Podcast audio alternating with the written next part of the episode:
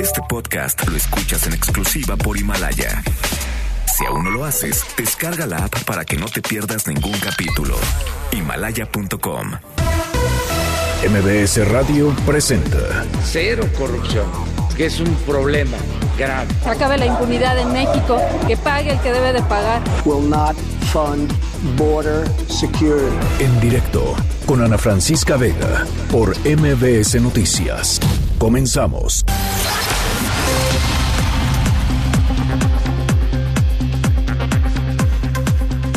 Son las 5 de la tarde con un minuto. ¿Cómo están? Me da muchísimo gusto que me acompañen aquí en directo a través de MBS Noticias. Yo soy Ana Francisca Vega y hoy es lunes 2 de marzo del 2020. Saludo con muchísimo gusto a todas las personas que nos están escuchando desde Reynosa, Tamaulipas, a través del 1390 de AM por Notigape. Saludos a toda la gente que nos ve y nos escucha a través de nuestra página web mbsnoticias.com. Ahí estamos totalmente en vivo de lunes a viernes de 5 a 7 con muchísimo gusto de encontrarnos por ahí. Por supuesto también redes sociales arroba Ana F. Vega en Twitter, Ana Francisca Vega Oficial en Facebook. MBS Noticias en todas las plataformas de redes sociales y WhatsApp aquí en cabina eh, como siempre abierto para platicar 55 43 77 1025 ahí les va de nuevo 55 43 77 1025 En directo. Acerca de mi popularidad, estamos bien, tenemos mayoría. La gente nos está apoyando. El día que el pueblo no me quiera, ese día voy a llorar y me voy a ir a Palenque. Ya, ¿eh? Así, así, de claro. Y también sufrimos desgastes, porque imagínense enfrentar a los conservadores corruptos que no quieren dejar de robar. Están molestísimos, no los calienta ni el sol y desquiciados. Bueno, pues eh, siempre, ¿no? Eh, es interesante saber cómo es que la opinión pública percibe a, a, a, sus líderes, a sus políticas, a sus políticos, a la gente que toma las decisiones y qué nos dice también todas estas mediciones en términos del momento político que están viviendo eh, lo, los líderes, los presidentes. la aprobación del presidente Andrés Manuel López Obrador registra una caída en este sentido de 19 puntos en su aprobación a su labor en, en un año. Hemos estado platicando aquí cada vez que salen estas evaluaciones eh, en el periódico Reforma con Lorena Becerra, directora de encuestas del Reforma, y hoy, hoy también está aquí con nosotros. Lorena, ¿cómo estás? Me da mucho gusto saludarte. Buenas tardes, Ana Francisca, un gusto saludarte. Pues a ver, platícanos un poquito qué fue lo que, qué fue lo que encontraron en esta ocasión. Sí, pues mira, esta, esta encuesta en vivienda a 1.200 adultos a nivel nacional se levantó del 25 al 29 de febrero, o sea que se terminó el, el sábado pasado. Sí. Y lo que encontramos es que la aprobación del presidente López Obrador eh, cayó de 68, que fue nuestra medición de diciembre, cuando justo cumplía un año de haber tomado posesión. Uh -huh a 59 en este momento. Entonces, de 68 a 59 vemos un, una caída de 9 puntos en la aprobación a su trabajo. Y también observamos que aumenta su desaprobación de 31 a 35 en ese periodo. Pero también teníamos una medición justo en marzo del año pasado, eh, que acababa de, bueno, llevaba cuatro meses en, en el encargo, y ahí tenía una aprobación de 78%. Entonces, si tomamos esta línea claro. de tiempo de un año, pues sí son casi 20 puntos de caída en su, en su aprobación. Teníamos una desaprobación de 18%, entonces vemos que su desaprobación se duplica. Uh -huh. ¿Esto es más o menos lo que sucede con, con o lo que ha sucedido con otros presidentes en, en, en periodos similares? Mira, la verdad es que cada presidente ha sido distinto. Entonces, por ejemplo, si, si, si nos remontamos a Ernesto Cedillo, pues él cayó, su, su aprobación cayó inmediatamente uh -huh. por la devaluación que claro. vimos, ¿no? Y luego vino el, el, levantamiento zapatista más adelante, etcétera. Con Fox, ¿no? Se tardó un poquito en empezarse a desgastar su, su evaluación y fue básicamente con paquetes fiscales, con, sí. con, con, modificaciones de impuestos, en donde sí. empezamos a ver el desgaste. ¿Qué es lo que ha desgastado, qué es lo que ha desgastado ahora a Andrés Manuel López Obrador, al presidente López Obrador? Pues lo que nosotros estamos observando es que la gente no ve eh, resultados de su gobierno eh, prácticamente en casi ningún rubro, pero creo que lo más grave es la seguridad. No se observa reducción de la violencia, no se observa eh, resultados en el combate al crimen organizado y tampoco en cuestiones económicas y por otro lado, cuando preguntamos a los entrevistados eh, cómo está tratando eh, los diversos rubros de su gobierno, nos llamó mucho la atención que en salud, además de economía y combate al crimen, está muy mal evaluado. Solo 34% nos dice que está manejando bien el tema de salud y 46% nos dice que lo está manejando mal. O sea, el asunto del desabasto y del INSABI, ¿no? Del cambio de seguro popular a INSABI quizá le haya, le haya pegado. Sí, entonces, pues básicamente mi, lectura es que pues la, inseguridad, ¿no? Que sí está aumentando. De hecho, en esta encuesta, 70% de la población nos dice que la inseguridad es el principal problema que afecta al país hoy en día. Y esto es muy importante porque esta es una pregunta que se les hace, se llama pregunta abierta, ¿no? Entonces les preguntamos directamente y nos pueden decir lo que quieran. O sea, desde no algo local hasta algo este, que tú quieras de su municipio, del estado, y nos dicen que es la inseguridad. Entonces, este es el punto más alto de, esta pregunta que se lleva registrando desde 1994 en la serie de reforma. Nunca habíamos tenido al 70% de la población decirnos que la inseguridad es el principal problema del país. Entonces, sin duda, ahí hay un foco rojo, ¿no? O sea, ya, ya se siente este, este, esta afectación por cuestiones de seguridad, de crimen, de violencia, y además no se ve una acción del gobierno en la parte de resultados. Eh, estoy segura que viste las declaraciones del presidente López Obrador ayer en Macuspán, en, Tabasco, ¿no? Este, este eh, digamos, lo, increparon algunos de las personas que estaban ahí eh, a él y al, y al alcalde, ¿no? O sea, reclamaron, digamos, que no estaban llegando los apoyos como se les habían dicho y el presidente no lo habíamos visto así, así de enojado, digamos, así de reactivo frente a, frente a, pues, en, sus, en sus, ah, en sus fines de semana que se va de gira y etcétera.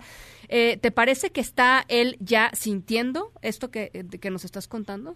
Sí, a mí me parece que el presidente es, es un gran lector de la opinión pública, ¿no? Él, él, tiene un muy buen pulso y muy buena intuición de lo que siente la gente. Entonces, yo creo que él ya tiene una noción de que empieza a encontrar insatisfacción en, en grupos importantes de la población. Y una cosa que nosotros encontramos en esta encuesta también es que, sobre todo en el centro del país, es donde más se ha desgastado su popularidad, la Ciudad de México, Estado de México, Querétaro, ¿no? Ahí es donde empezamos a ver esto y tiene que ver con todos estos temas, la inseguridad, como te comentaba, pero también la parte de economía, ¿no? Entonces aquí también observamos que la población ya empieza a dividirse, sobre todo en cuestiones, digamos, socioeconómicas y de escolaridad. Entonces sí tenemos a una clase media que es la que se está sintiendo afectada en varios de sus rubros, pero tanto en su seguridad como en, en su, en su capacidad económica. Y esta es la población que no está recibiendo beneficios, ¿no? Eh, beneficios eh, directos del gobierno. Entonces por eso también encontramos un desgaste en esa en este grupo poblacional, ¿no? Ahora lo que es muy interesante también es la parte de intención de voto. Lo que nos dice la parte que ustedes preguntaron, si hoy hubiera elecciones para diputado federal, ¿por cuál partido votaría? Este desgaste del que tú nos estás platicando y que se ve reflejado en distintos temas no es capitalizado por ningún partido polítipo. Así es, Ana O sea, no lo aprovecha nadie.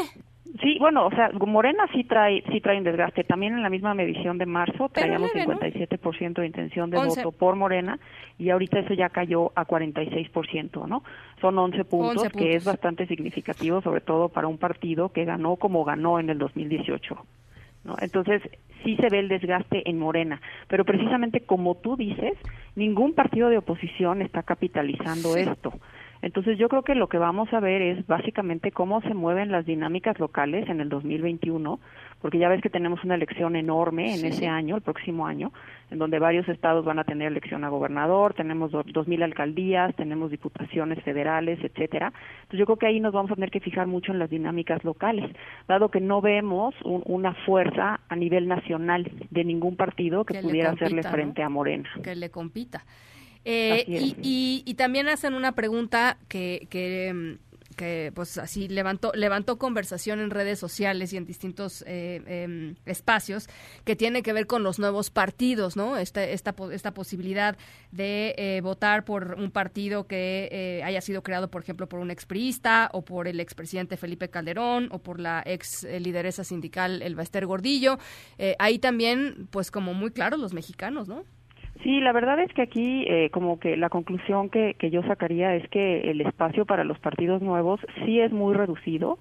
A mí me parece que se va a un segmento específico de los votantes. Entonces, entre ellos se van a tener que pelear, digamos que por ese pedazo del pastel.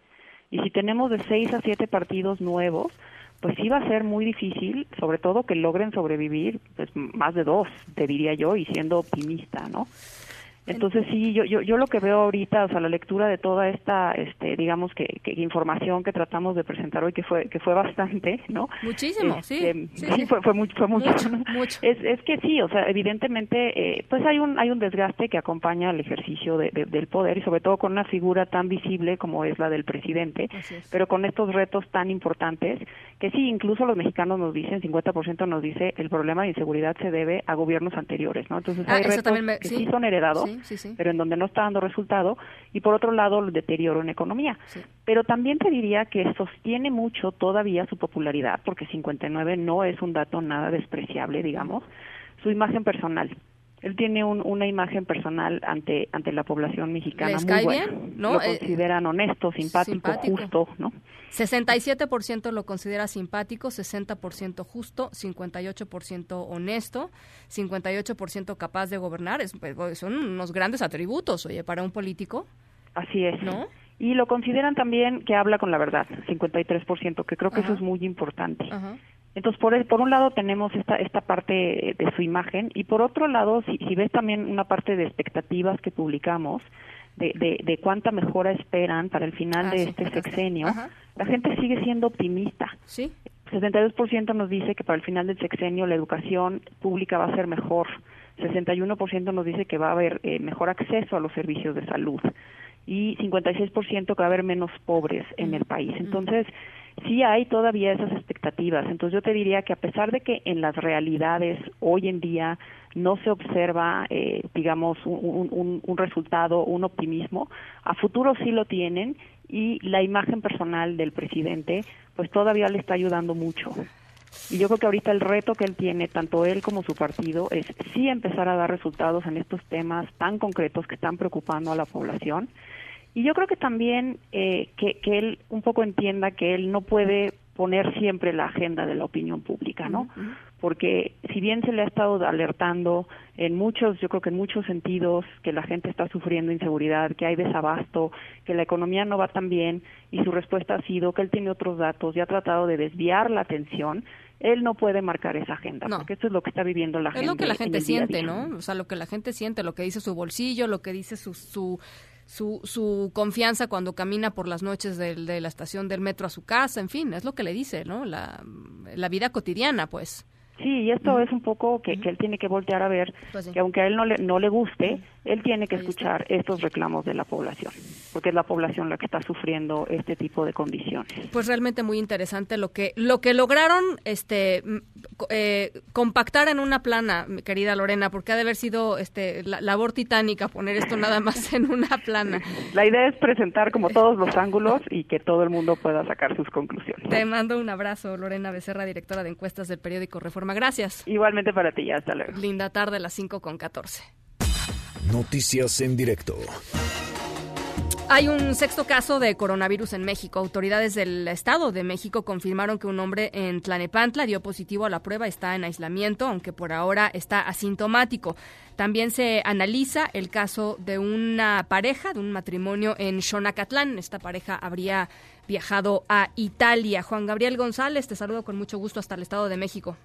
¿Qué tal, Ana Francisca Auditorio? Buenas tardes. Efectivamente, la Secretaría de Salud del Estado de México informó que se tienen dos nuevos casos sospechosos de COVID-19, el coronavirus, esto en la entidad mismos que son valorados en aislamiento para confirmar o descartar el padecimiento. Se trata, informó el secretario de Salud Gabriel Ochay Cuevas, de un matrimonio que radica en el municipio de Xonacatlán, al oriente del Valle de Toluca, el cual presentó la sintomatología de la enfermedad tras su regreso de un viaje a Italia y fue detectada en la clínica 220 del Instituto Mexicano del Seguro Social, precisamente ubicada en el municipio de Toluca. El funcionario estatal puntualizó que ya han enviado las muestras al Centro Médico La Raza para determinar lo procedente. Es la voz del secretario Osha Cuevas. Se presentó en la hospital de la clínica 220 de aquí de Toluca. Mandamos las muestras el día de ayer al centro médico La Raza para ver si es eh, positivo o negativo. Ellos ya están en su casa, no fue necesario dejarlos en el hospital, solamente aislados en su casa. Pero estamos en espera del resultado del centro médico La Raza, que es el que nos dará el PCR si es positivo.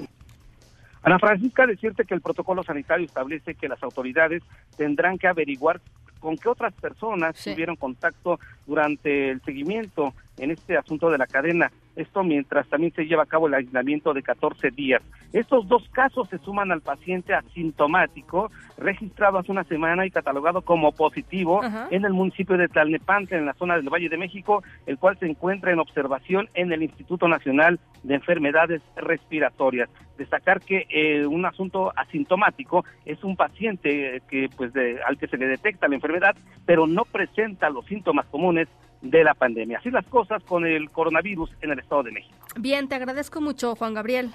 Buenas tardes. Gracias, muy buenas tardes. Ayer se informó sobre el primer caso de coronavirus en el estado de Chiapas. Es una joven de 18 años que estudiaba en Milán, en Italia. Eh, y regresó eh, pues a su casa en, Chiapas. Eh, ella estaba estudiando con otra compañera que también dio positivo al COVID-19 en Torreón, Coahuila. Em, las dos se encuentran afortunadamente estables. Otro paciente originario de Hidalgo, que se encuentra aislado en un hotel de Culiacán, del que hablamos la semana pasada, va mejorando. De acuerdo con el secretario de Salud del Estado, Efren Encinas, esta persona ya no tiene fiebre y tampoco presenta dolores de cabeza. Hay otros dos casos confirmados en la Ciudad de México. Uno de ellos, un hombre de 35 años en el INER, Instituto Nacional de Enfermedades Respiratorias y que hoy mismo eh, se va a evaluar, hoy mismo podría volver a casa, aunque seguirá en cuarentena en su domicilio. Más adelantito voy a estar platicando con Jorge Salas, director de, del INER, justo sobre, sobre este paciente y sobre los diversos protocolos que se han seguido con, con él y con la gente que eventualmente pues llegue al INER con este padecimiento. Y por la llegada del coronavirus a nuestro país, la mayoría en la Cámara de Diputados propondrá crear un fondo emergente de 25 mil millones de pesos, a pesar de que las autoridades de salud señalaron que no necesitan esa cantidad de dinero. Angélica Melín, ¿cómo estás? Buen inicio de semana. Ana, muchas gracias. Igualmente, con el gusto de saludarte de saludar al auditorio. Los diputados federales insisten, bien lo comentas, ya les dijeron que no es necesario, pero ellos quieren hacer este fondo, crear un fondo emergente eh, de recursos. Hasta 25 mil millones de pesos quieren ponerle a este fondo los diputados federales, esto para que el gobierno federal pudiera tener eh, la posibilidad de actuar en caso de que lo necesite. Los casos de coronavirus son pocos todavía en el país, se siguen confirmando poco a poco, pero eh, las autoridades de salud les dijeron a los legisladores que todavía no es necesario destinar esta gran bolsa de recursos a la atención al coronavirus. Sin embargo, bueno, pues los congresistas el, día de mañana, tan pronto como el día de mañana, quieren presentar esta iniciativa que, bueno, pues eh, correrá eh, a cargo de la mayoría en San Lázaro. Escuchemos lo que dijo al respecto el coordinador de Morena, Mario Delgado. Adelante. Lo que queremos plantear es un fondo emergente para atender y prevenir el tema del, coronavirus. Si no quiere decir que eh, se tengan que gastar, es por si se necesita, por si hay eh, mayores eh, necesidades respecto del coronavirus, pues no nos agarres prevenidos. Ojalá y no se necesiten. Es como comprar un seguro. Uno compra, uno compra el seguro no pensando en que va a sufrir el incidente pero ¿de dónde los recursos? Se le preguntó al diputado Delgado Carrillo, que también preside la Junta de Coordinación Política, y el legislador dijo que, bueno, pues vendrán de una reforma a la ley de ingresos para sacar recursos de algún lado. No han querido decir los diputados de dónde saldría para tener este fondo de hasta 25 mil millones de pesos. Escuchemos de nueva cuenta al diputado Delgado Carrillo. Adelante. Entonces vamos a proponer esta eh, iniciativa, es una modificación a la ley de ingresos para crear este fondo especial emergente que solo se utilizaría si es necesario y podría llegar hasta 25 mil millones. ¿Bajo la lupa de quién estaría? No, bueno, pues por supuesto que no tendría que ser del sector salud, evidentemente serían recursos adicionales. Por supuesto que lo vamos a ver con el gobierno. y será esta mañana eh, con eh, convinieron los eh, coordinadores parlamentarios en San Lázaro cuando se conozca de dónde saldrían estos hasta 25 mil millones de pesos que le quieren otorgar al Ejecutivo Federal para que actúe ante esta emergencia del coronavirus ya presente en nuestro país. Eh, las actividades en San Lázaro, mientras tanto, dijo el diputado Delgado, pues piensan seguir normales, no se ha tomado pues, ninguna medida extraordinaria como ya ocurrió en el Senado de la República. Escuchemos al titular de la Junta de Coordinación Política. Estamos siguiendo las recomendaciones de, de las autoridades de la Secretaría de Salud ¿Se suspenderían actividades? No, lo que nos ha dicho la autoridad, las autoridades, es que no es necesario en estos momentos eh, suspender eh, este tipo de actividades. Así que mañana se sabrá de dónde saldrían estos recursos para el Fondo Emergente por el Coronavirus. Es el reporte. Muchas gracias, Angélica. A ti, hasta luego. Linda tarde. Eh, continúa creciendo el pues el debate, el pleito, yo diría, el pleito por el nuevo etiquetado frontal en alimentos, este etiquetado que finalmente eh, pues piensa darle a los consumidores, darnos a los consumidores mayor información directa, clara de productos que o tienen mucha sal, o tienen muchos carbohidratos, o tienen muchas azúcares, es decir, productos que son malos para nuestra salud. La Alianza por la Salud Alimentaria está acusando a la Confederación de Cámaras Industriales, la CONCAMIN, es decir, a la industria de todos estos productos. Em, de obstaculizar el proceso de creación de la NOM 051 de este etiquetado frontal de alimentos y bebidas no alcohólicas preenvasados. Nora Bucio, ¿cómo estás? Buenas tardes, platícanos. Ana Francisca, te saludo con gusto y de la misma forma al auditorio. Como bien lo comentas, la Alianza por la Salud Alimentaria acusó a la Confederación de Cámaras Industriales, con Camín, de obstaculizar la publicación de la nueva norma de etiquetado de alimentos y perjudicar con ello la salud de los mexicanos. En conferencia de prensa, la alianza manifestó su preocupación porque la jueza séptima no solo haya otorgado el amparo a los industriales, sino que les haya concedido la suspensión provisional de la publicación y por consecuencia la implementación. Si me lo permites, escuchamos a Javier Zúñiga, coordinador del área legal en el Poder del Consumidor. Adelante fundamental es que la suspensión impide o impediría que se aplicara o que se publicara la NOM 051. Es decir, si la jueza decide otorgar la suspensión a la CONCAMIN, esto impediría que se pudiera publicar, que se pudiera continuar con el procedimiento de etiquetado. El gran riesgo de esto no solo es, pues primero, el gran atentado que esto representa a la salud de las personas, sino también que contraviene la propia ley de amparo. La suspensión del acto reclamado tiene supuestos muy específicos bajo los cuales se debe conceder y uno específico bajo el cual no se debe conceder es cuando atenta al interés social que lo que mencionaba Quetzali. El litigante acusó que la Concamina ha impugnado las reglas del proceso argumentando la supuesta falta de transparencia e inclusión dentro de la creación de la norma para el etiquetado. Sin embargo, participó en cada uno de los procedimientos de elaboración de la norma. Por su parte, Quetzali Ramos, experta en temas de salud egresada del CIDE, pidió a la CONCAMIN dejar de bloquear a través de acciones judiciales las políticas dirigidas a combatir las epidemias de obesidad y diabetes que están siendo apoyadas por organismos nacionales e internacionales. Finalmente, Ana Francisca, cabe señalar que el próximo miércoles se definirá si se otorga la suspensión definitiva para la publicación de las reglas del etiquetado en alimentos. En la información.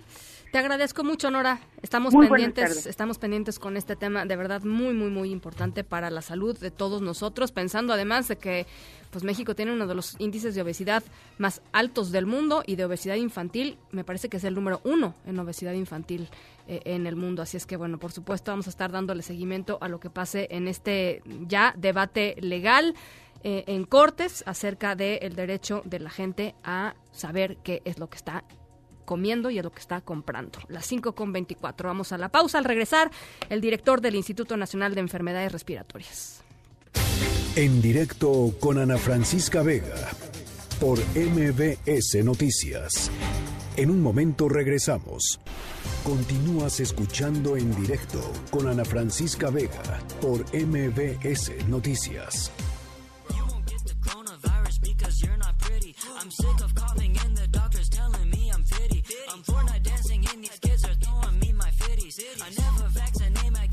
Bueno, pues ya les eh, decía, el primer caso confirmado de COVID-19 en México, que fue eh, admitido al Instituto Nacional de Enfermedades Respiratorias, el INER, ahí en el sur de la de la Ciudad de México podría volver hoy mismo a su casa. El Comité de Infecciones Respiratorias se va a reunir para determinar si efectivamente el paciente está ya con una carga viral eh, pues prácticamente imperceptible para ver si efectivamente puede continuar con el resto de su, de su convalecencia eh, ya en casa. Y para platicar eh, sobre esto está con nosotros en la línea. Yo le agradezco mucho al doctor Jorge Salas Hernández, director del INER. ¿Cómo está, doctor?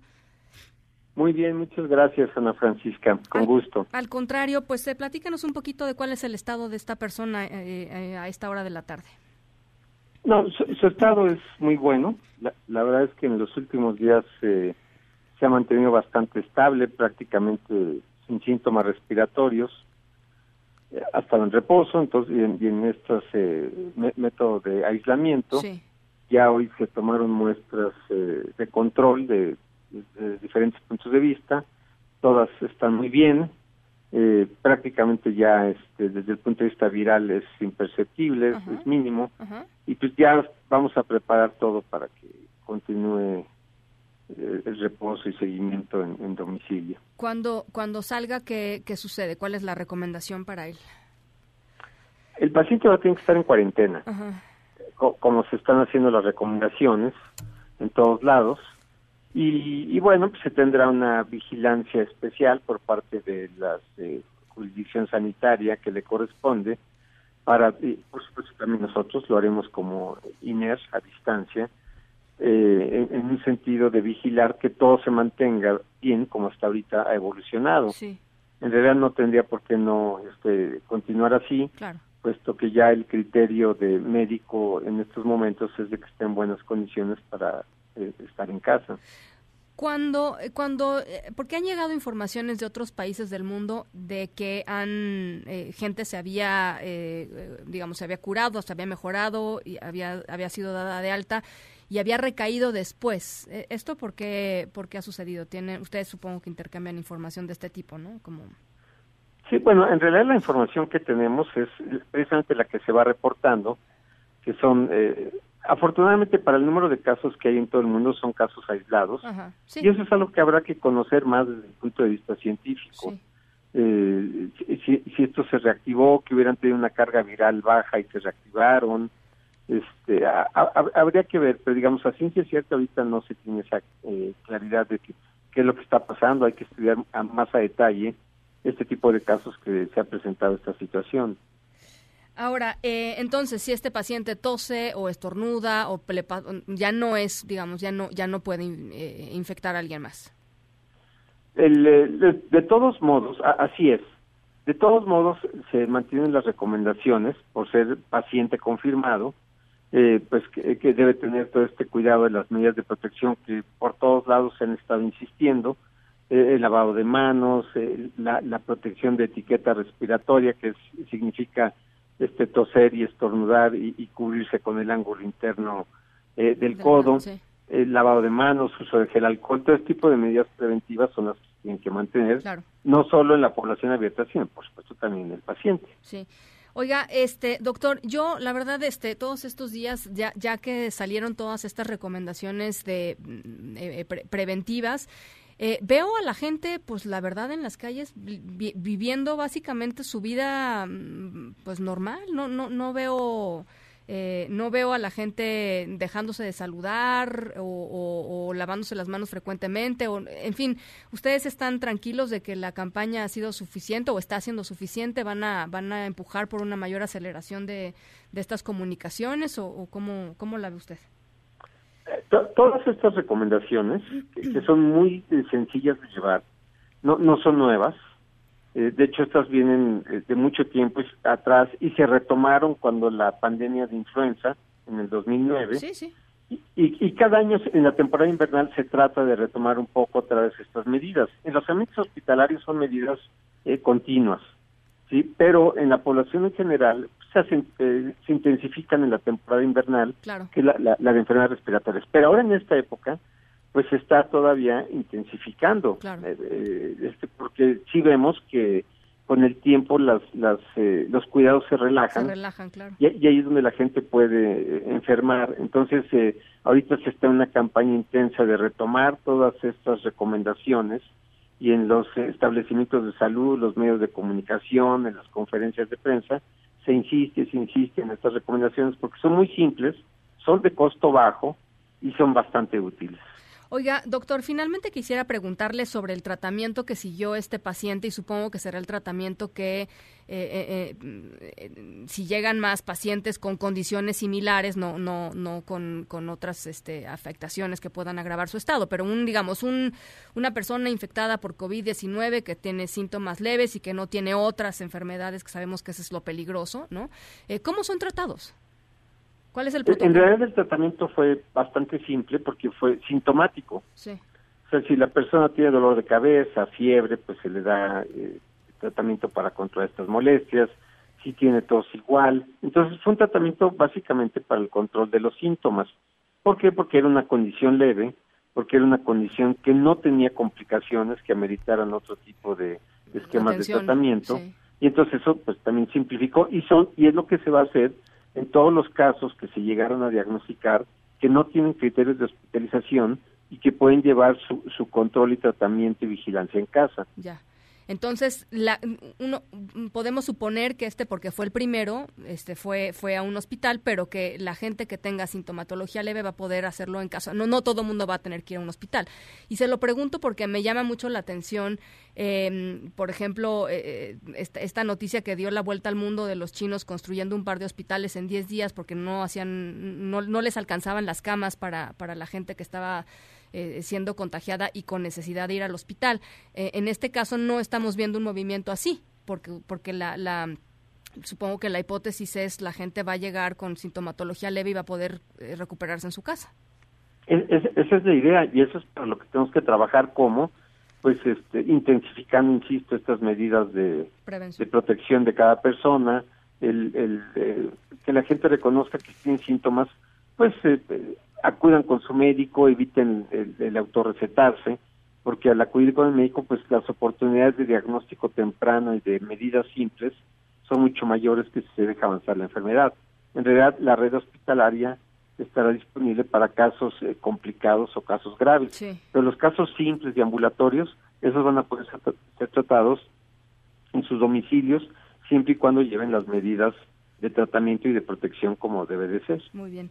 Eh, finalmente, doctor, ¿tienen el equipo necesario en el INER? ¿Están este, perfectamente, digamos, cubiertos en ese sentido? La semana pasada veíamos un tema ahí con el jabón que hacía falta, con guantes, etcétera, pero eh, ¿cómo están de, de abasto de, esos medicamentos, digamos, de esos, eh, de esos ah, em, esas cosas que tienen que tener como base en, en cualquier hospital? Sí, no, bueno, e, e, esto de la, del equipamiento o los insumos que se requieren para el manejo hospitalario es, es algo que se planea con un año este, previo. Y a lo largo del año los proveedores van distribuyendo a, los hospitales lo que se va requiriendo. Los cálculos se hacen eh, en base a la experiencia previa y lo que se estima que puede incrementar para el siguiente año. De tal manera que aquí no hay una improvisación, hay un cálculo que claro se puede este, sobrepasar ante una situación de contingencia, pero también eso la misma Secretaría de Salud prevé en estas situaciones hasta qué tanto se requeriría y ese diagnóstico nosotros lo tenemos, esa información eh, la hacemos llegar a nuestras autoridades, pero por supuesto que hay cosas que son básicas porque son de un hospital de tercer nivel, de un Instituto Nacional de Salud, eh, eh, ventiladores, todo, todo este equipamiento que se requiere para atención muy especializada, por supuesto que el instituto dispone de ella en el momento que se requiere. Muy bien. Hay un segundo paciente, ¿cierto, doctor? Está el, paciente de la Ciudad de México, que es el que saldría eh, mm, tentativamente hoy, y hay otro paciente más en el INER.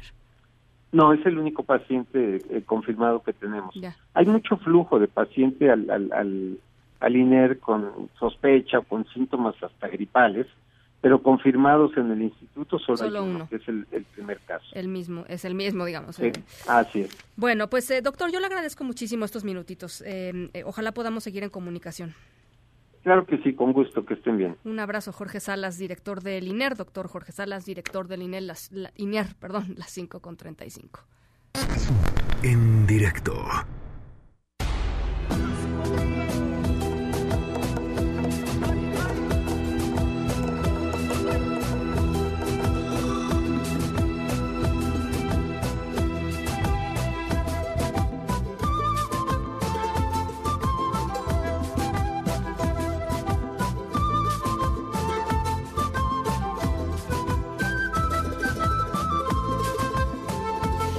Bueno, nuestra historia sonora de hoy, la verdad, me dio risa y no sé si es políticamente incorrecto que me haya dado risa, pero la verdad sí me dio risa. Este sucedió en, em, en, en, Ecuador. Em, cada año en Ecuador se, se hace un carnaval unos días antes de la cuaresma. En muchos lados del mundo se hace, se hace el carnaval justo en esta época. Es como en todos lados es una una fiesta grande, ¿no? En donde hay disfraces, este, bebida, comida, bailes, en fin. Em, eh, bueno, pues en una cárcel ecuatoriana, pues no, no quisieron quedarse atrás con esto de la fiesta y ya les platico en un ratito más qué fue lo que se les ocurrió hacer. Em, a mí me dio risa. Las 5 con 36, vamos a la pausa.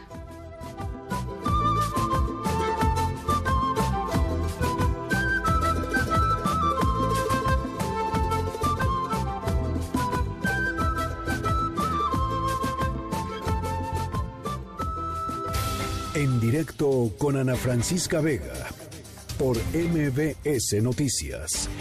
En un momento regresamos. Continúas escuchando en directo con Ana Francisca Vega por MBS Noticias.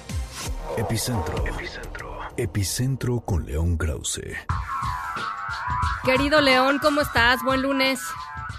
Hola Ana, ¿cómo estás? Muy bien, ¿tú qué tal? Pues, eh, eh, ¿qué te puedo decir? Eh, han sido 48 horas interesantísimas las que hemos vivido las que hemos vivido acá y creo que se va a poner todavía más interesante el día de hoy y qué decir de mañana con el famoso Supermar. A ver, se reducen, se reducen el, número de opciones para los demócratas. Finalmente, algunos de los mejores candidatos, diría yo, como eh, Buttigieg, se terminan, terminan bajando del, del tren. Eh, pero eso hace de alguna manera que la, pues, la posible candidatura rumbo a noviembre, de la candidatura demócrata rumbo a noviembre, pues no llegue tan lastimada. Ojalá, ¿no? Sí, ojalá que, que eh, así sea. Lo que sí está claro es que eh, algo pasó el día de ayer, Ana. Eh, cuando se escriba la historia conoceremos los detalles seguramente, pero algo ocurrió el día de ayer dentro del Partido Demócrata Pete Buttigieg se dirigía, volaba rumbo a eh, un evento de campaña y en pleno vuelo cambió, cambió de rumbo. le anunciaron los reporteros que regresarían a South Bend, Indiana. El avión dio la vuelta y ahí anunció que suspendía su campaña. Y el día de hoy es Amy Klobuchar, otra candidata del ala moderada del partido, quien anuncia la suspensión de su campaña para alinearse detrás de, de Joe Biden los demócratas están, están tomando decisiones, decisiones que no tomaron en su momento los republicanos para tratar de encontrar un candidato de unidad que pudiera detener a Donald Trump. Eh, eh, ahora los demócratas pues eh, hacen lo contrario, parece que aprendieron la lección. Ahora, mañana viene el, el famoso supermartes, ¿no? el día más importante en las, en las primarias de Estados Unidos. El día más importante sin duda, pero no será definitivo. Eh, me queda claro que no será definitivo y mucho menos después de lo que sucedió, eh, lo que sucedió ahora y lo que va a pasar hoy en la noche allá en, en, eh, en Texas, en donde habrá pues un evento de campaña de Biden, ya con la presencia de Amy Klobuchar junto a él, quizá incluso de Pete Buttigieg y yo no descartaría alguna otra sorpresa por ahí, de verdad. todo es posible, se ha, se ha hablado incluso que eh, Joe Biden podría anunciar uh, su hipotética eh, compañera de fórmula, y digo compañera porque estoy convencido que, que, debe y va a ser una mujer, también para quedarse eh, eh, con el ciclo de noticias de aquí a mañana, Ana. y bueno, ya veremos qué, qué sucede. 14 estados en juego, entre ellos Texas y California. Que son los que más dan, California es el que más da delegados, ¿no? Sí, pero pero Texas Texas es importantísimo también eh, para para Bernie Sanders eh, llevarse a ambos estados sería pues eh, claramente importante, pero llevarse el estado no implica que te llevas todos los delegados, porque no funcionan así las cosas entre los demócratas y por eso también digo que no será definitivo. Biden seguramente se llevará una buena porción de los de los delegados y la contienda permanecerá abierta hay que mantener los ojos también bien, bien abiertos, Ana, al discurso de Bernie Sanders, que comienza a decir que el ala corporativa, como le llama el Partido Demócrata, está trabajando en su contra eh, y tiene un aliado muy poderoso, Sanders, qué curioso, ¿no? El presidente Trump, el presidente Trump ya hoy hoy hoy tuiteó Trump es el es el eh, digo, es, uno de muchísimos tweets que lleva a favor de Sanders diciendo que los demócratas le quieren hacer un golpe de Estado a Bernie Sanders para robarle la candidatura. Así que... ¿Por qué, por qué crees eh, que pasa eso? ¿Porque, ¿Porque Trump cree que es más fácil derrotar a Sanders que a Biden? Yo estoy convencido que Trump quiere que el candidato sea, sea Sanders, no tiene filtro Trump, y ya el otro día en Carolina del Sur, incluso eh, en, un, en un encuentro con sus eh, simpatizantes rabiosos, dijo eh, que, que dijo que Sanders era el candidato más débil. Eh, es, es a quien quiere enfrentar, es a quien quiere enfrentar Trump. Eh, y yo estoy de acuerdo con él. Yo creo que, que Pues es Sanders que- es el candidato más débil. Pues es que ideológicamente es mucho más fácil este encontrar ahí talones de Aquiles, ¿no? Ne- necesita Trump, las explicaciones son, yo creo que son, son varias. Eh, rápidamente te diré que Trump necesita a alguien del otro lado que, que, que le ayude a motivar a la base, a la base republicana, ¿no? Si del otro lado hay un hombre o una mujer sensatos, moderados, Claro. Que, que, que subrayen la, la, la mesura, pues eh, eso no le sirve a Trump. Y el pasado de Sanders es lo que es. Eh, insiste en, en defender al régimen de Fidel Castro en Cuba Claro. y defender... Eh, eh, Sí, está más eh, fácil, la la- verdad. La, lista Sí, es larga, pues es que no tenemos tiempo para, para cubrirla. Oye, y esa León, es la realidad. ¿quién sería, quién sería a, a tu, a tu, mm, desde tu perspectiva, la, la, la vicepresidenta, digamos, de, de la fórmula con Biden? Yo creo que tiene que ser eh, una mujer afroamericana. La senadora Kamala Harris eh, sin duda podría ser una opción interesante. Ah. Pero eh, hay, hay, hay una figura que creo que, que, ah, que destaca y es Stacey Abrams, esta, esta mujer que buscó ser eh, gobernadora del estado de Georgia, eh, que eh, es ah, una figura respetadísima en el partido y que aunque por ahora no tiene un puesto específico, sí es eh, vista como una de las ah, de las, insisto, figuras que van a destacar a futuro y que van a llevar el, el, el futuro del Partido Demócrata ah, en las próximas décadas. Me parece que eh, tener a una mujer como Abrams como compañera de fórmula y más siendo un hombre de la edad de Biden mandaría un mensaje eh, fantástico de, de transición, pero también de futuro, ¿no? Yo gano cuatro años y luego quizá o quizá Sí. me retiro Sí, sí. Y, la, y la que El sigue es, es este, esta ¿no? mujer extraordinaria, Eh, sí. Exactamente, el proceso es este, ¿no? Bueno, pues ahí está. Eh, eh, platicamos, eh, platicamos el Mañana, miércoles y pla- platicamos mañana, ¿no? Llámame mañana. Bueno, ah, eh, por sí, su- a ma- pa- no ah, sé, mañana no, no tendremos resultados a esta hora, pero llámame mejor. Pero seguramente va a estar muy interesante, ¿no? Este, lo, lo que vayas viendo durante el día. Yo contigo hablo diario. Eso, Cuando tú pues. quieras. Gracias, ¿Eh? León. Te mando un abrazo. Las- Igualmente. Las 5 con 45, vamos a la pausa. En un momento continuamos en directo con Ana Francisca Vega. Continúas escuchando en directo con Ana Francisca Vega por MBS Noticias.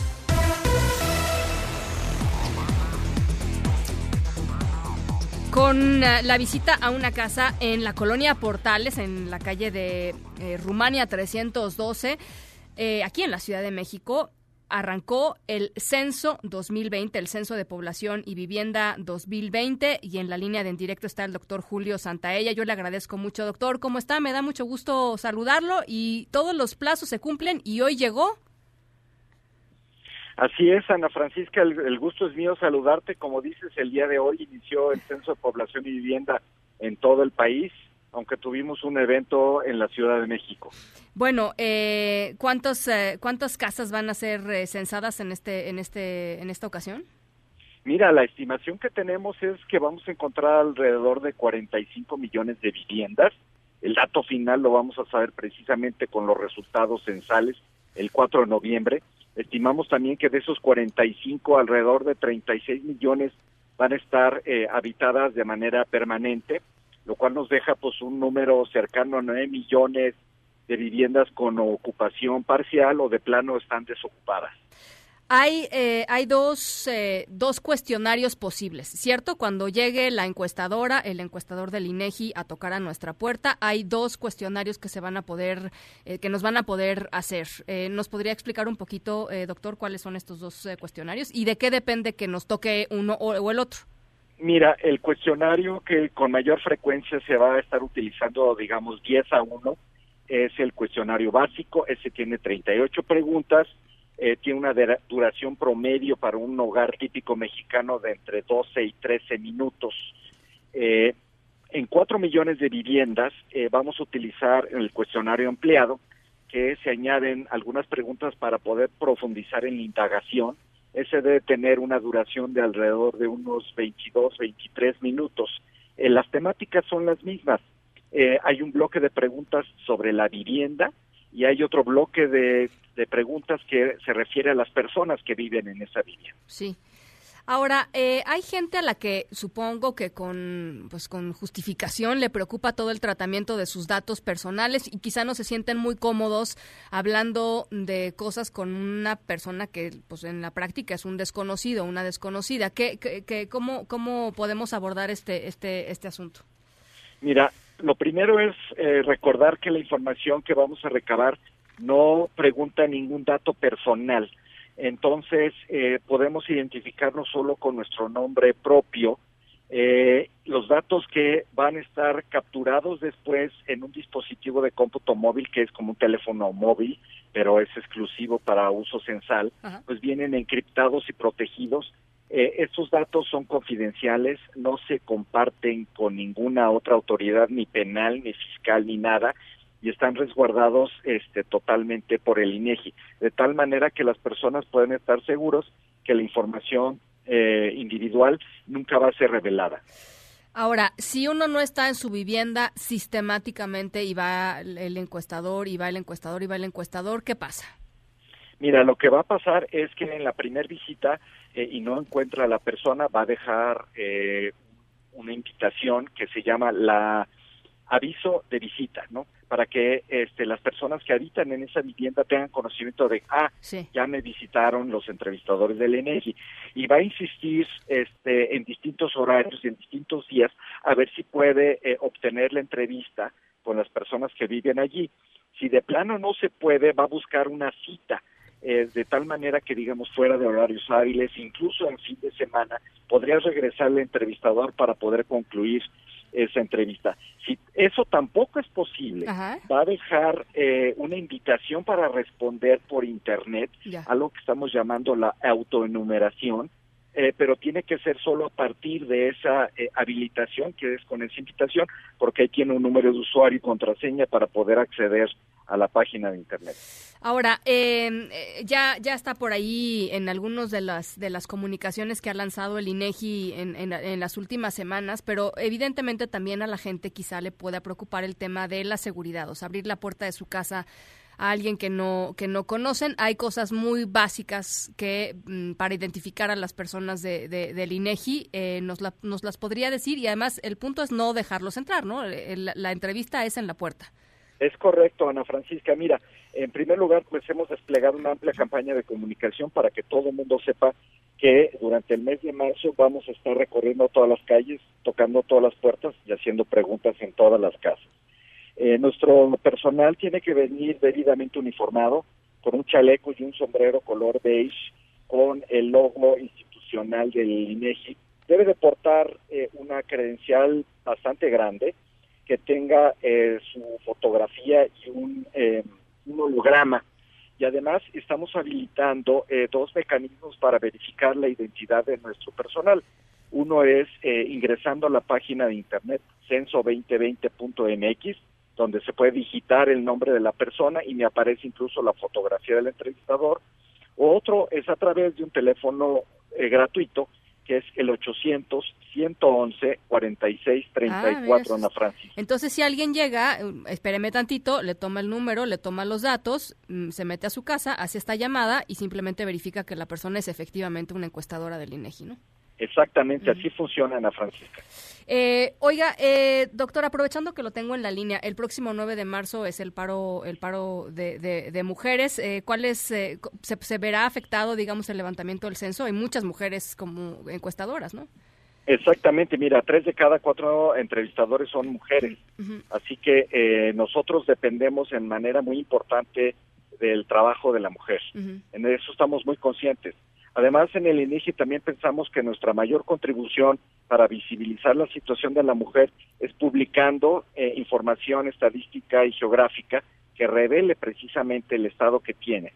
Eh, aún dicho esto, nosotros vamos a respetar las decisiones que de manera individual cada una de, de nuestras compañeras eh, llegar a ser eh, al respecto de la manera como ellas quieren eh, darle un significado a este día. O sea, si deciden parar, se respeta el paro. Es correcto. Bien. Oiga, eh, quisiera preguntarle por último, estamos platicando con el doctor Julio Santaella, presidente del INEGI. Eh, por primera vez se va a censar, bueno, por primera vez desde 1800, yo diría que eso vale como por primera vez, a la población afromexicana, afrodescendiente. Me parece interesantísimo eh, esta, esta inclusión y esta visibilización de una, de una población que no nada más es una cuestión de contarlos, sino contarlos ayuda pues a que, a que puedan acceder a, a financiamientos, a políticas públicas, etcétera etcétera, etcétera, ¿no? Es, es todo un paso de inclusión muy importante. Tienes toda la razón, Ana Francisca. Por primera vez vamos a tener la pregunta de eh, afrodescendencia en un cuestionario censal. Por supuesto que eh, desde antes eh, se trataba de contar a todas las personas, pero ya identificándolos conforme a su autoadscripción, es decir, si las personas eh, se, sienten pertenecientes a la afrodescendencia mexicana, pues va a ser la primera vez que en este censo pues, lo vamos a tener disponible. Sí. Bueno, pues ahí está. doctor, le agradezco mucho. Ojalá que podamos platicar eh, después. Yo sé que está ocupadísimo. Le agradezco muchísimo estos minutitos y los resultados del censo en noviembre, ¿verdad? El 4 de noviembre y estoy a tus órdenes, Ana Francisca. Muchísimas gracias, doctor. Le mando un saludo y que sea un que sea un buen ejercicio censal. Creo que es importantísimo para el país. Muchas gracias. Un abrazo, gracias. Las 5 con 56. A ver, ahí está rápidamente censo2020.mx o 800-111-4634. En el momento en el que la persona, eh, el encuestador, la encuestadora, llegue a su domicilio para, hacer, eh, para hacerles este cuestionario, ustedes pueden verificar que efectivamente el número corresponda con el nombre y corresponda con la cara. Creo que es muy importante eh, pues este ejercicio de, seguridad mínima y por supuesto pues eh, responder responder a este a este censo. Las 5 con 57 en directo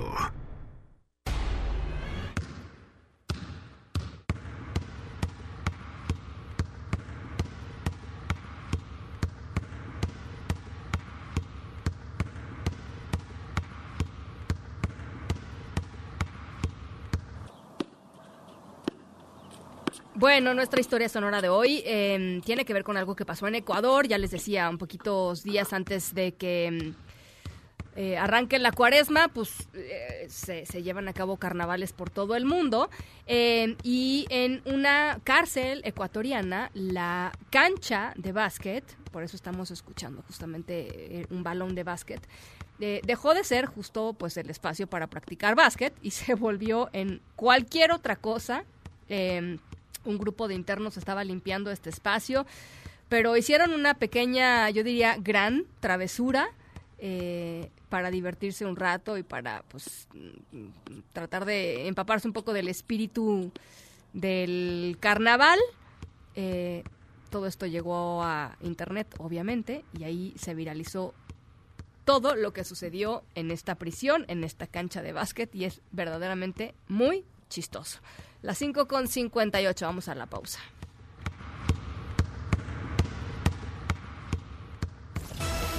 En un momento continuamos en directo con Ana Francisca Vega. Una voz con transparencia. Una voz objetiva. Una voz plural. Una voz plural. Esto es En directo con Ana Francisca Vega. En directo MBS Noticias. Son las 6 de la tarde con 3 minutos. Gracias por seguir con nosotros aquí en directo a través de MBS Noticias. Yo soy Ana Francisca Vega, arrancando la semana, lunes 2 de marzo del 2020, arrancando el mes también.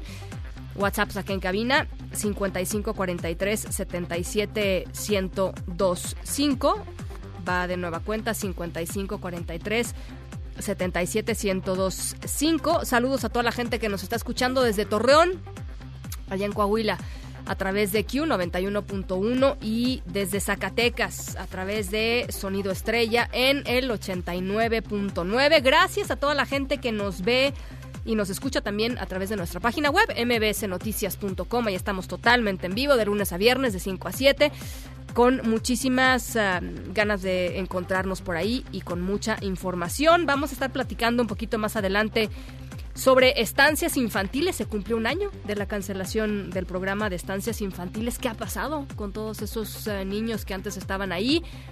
y que pues ahora han tenido que pues ser cuidados de otra manera con todas esas familias que dependían de este programa de, gobierno. Eh, y también, por supuesto, Enrique Rodríguez eh, con eh, cifras de la violencia en México. Así es que, ¿les parece si nos vamos arrancando con el resumen? Noticias en directo. Tras confirmar en directo que ya se prepara el alta del Instituto Nacional de Enfermedades Respiratorias, el INER del hombre de 35 años que dio positivo al COVID-19, el doctor Jorge Salas, director del INER, habló del procedimiento que tendrá que seguir este paciente cuando vaya a su casa. El paciente va a tener que estar en cuarentena, como se están haciendo las recomendaciones en todos lados se tendrá una vigilancia especial por parte de la jurisdicción sanitaria que le corresponde para, por supuesto también nosotros lo haremos como INER a distancia, en un sentido de vigilar que todo se mantenga bien como hasta ahorita ha evolucionado. Su estado es muy bueno, la verdad es que en los últimos días se ha mantenido bastante estable, prácticamente sin síntomas respiratorios, hasta en reposo entonces, y en, estos eh, métodos de aislamiento. De todos modos, se mantienen las recomendaciones por ser paciente confirmado, que debe tener todo este cuidado de las medidas de protección que por todos lados se han estado insistiendo, no solo en la población abierta, sino por supuesto también en el paciente. Ayer, eh, por cierto, se confirmó un nuevo caso en el estado de Chiapas. Es una joven de 18 años que eh, estudiaba en Milán, en Italia, en pues eh, el norte de Italia es una de los de las regiones más golpeadas por este coronavirus en ese país. Eh, esta chica era compañera de piso, de departamento de otra joven que también dio positivo. Ella está en Torreón, Coahuila. Las dos se encuentran estables y se suman al caso de otro hombre aislado en un hotel en Culiacán, Sinaloa, y otro más en la Ciudad de México. Decenas de adultos mayores de un asilo em, en Seattle, en Estados Unidos, están bajo observación después de que uno de sus huéspedes eh, falleció por este coronavirus COVID-19. Hago contacto hasta Washington, D.C. con mi compañero Bricio Segovia. ¿Cómo estás, Bricio? Te saludo con mucho gusto. Hola, Ana Francisca. Un saludo desde Washington. Pues sí, ya son cuatro nuevas muertes por COVID-19 que elevan a seis el número de víctimas mortales aquí en Estados Unidos provocadas por el coronavirus. Todas se produjeron en el estado de Washington, que ya contaba con dos muertes causadas por el virus y que como consecuencia declaró el estado de emergencia. Todos los afectados están por encima de los 50 años y padecían otras afecciones. Los cuatro nuevos casos se dieron en una residencia de ancianos.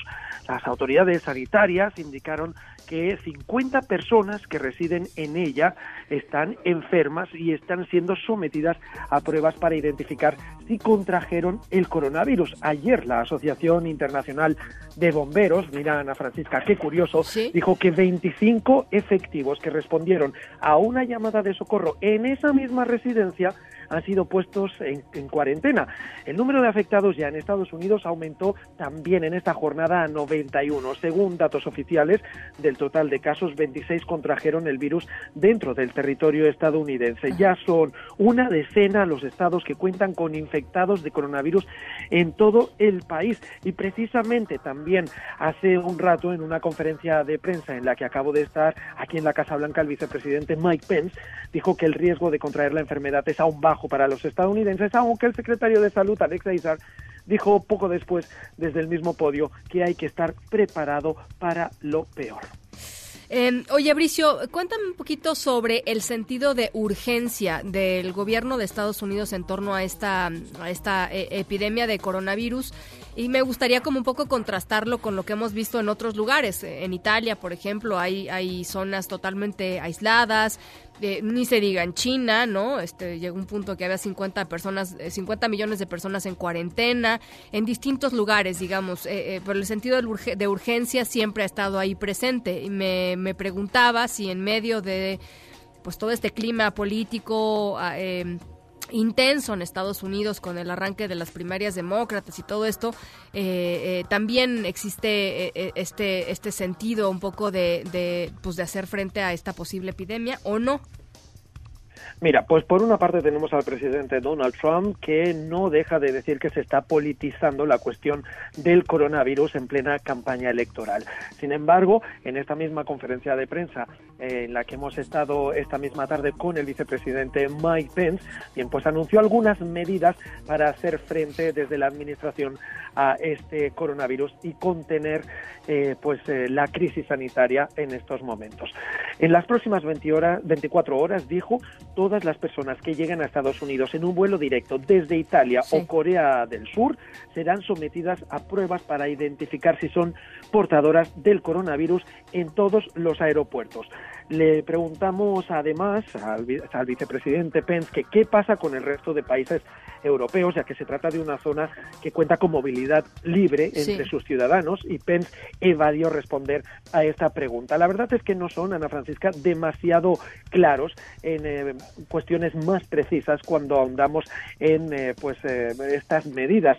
El presidente, bueno, que esta tarde además se reunió con empresas farmacéuticas, señaló que no se espera que la vacuna para el eh, COVID-19, el, el virus provocado por el coronavirus, la enfermedad provocada por el coronavirus, esté disponible hasta finales de año o principios del año que viene. Sin embargo, dijo que es probable que haya medicamentos disponibles para tratar la enfermedad en verano, es decir, en julio o agosto. Ajá. Y esto, Ana Francisca, pues apunta a- ya a negocio, porque también tenemos que tener en cuenta que el lobby farmacéutico es el más poderoso en Estados Unidos junto al de las armas y de hecho controlan el sistema sanitario al completo, incluidos los precios de los medicamentos habitualmente mucho más elevados que en otros países. Bueno, pues vamos a estar muy pendientes. Estoy segura de que el tema va, va a seguir este, avanzando y va a forzar también a, tomar posiciones muy claras, tanto en Italia como en Corea, digamos que son los casos más grandes de, personas infectadas fuera de, China, por supuesto.